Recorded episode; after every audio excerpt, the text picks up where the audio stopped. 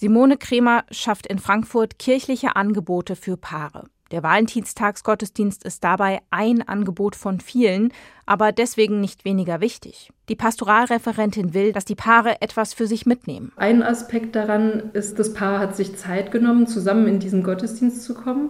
Gleichzeitig wissen wir auch, Beziehung ist ja nichts, was selbstständig funktioniert, sondern jeder, der in der Paarbeziehung lebt, weiß, dass es da auch Phasen gibt, wo es schwierig ist. Eine Beziehung ist nie nur glatt und dafür können wir ja dann auch um den Segen bitten. Den Segen Gottes, dass es gut geht, dass die Beziehung Krisen durchsteht, das ist auch Werner Göbel wichtig. Deswegen kommt er zusammen mit seiner Frau in den Gottesdienst. Je älter man wird, merkt man, dass man das selber nicht in der Hand hat, ob so ein Leben klappt, ob die Sachen gut laufen oder nicht.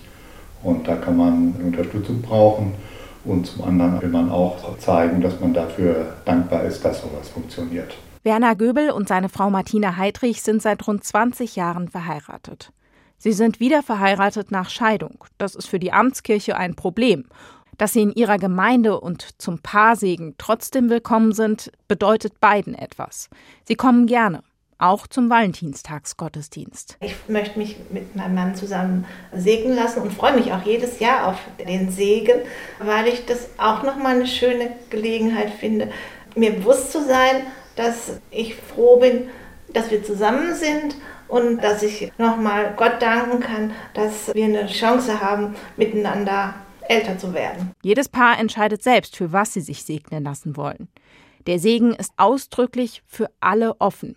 Egal ob katholisch oder nicht, frisch verliebt, seit Jahren verheiratet, homo oder heterosexuell. Das macht Simone Kremer deutlich. Erstmal sind uns ja die Menschen willkommen, so wie sie sind. Ich frage ja nicht nach, was ist deine Motivation und entsprichst du irgendeiner Vorstellung, dass es dir erlaubt ist, hier zu sein, sondern ganz umgekehrt. Wir haben eine Willkommenskultur. Das ist auch die Grundhaltung.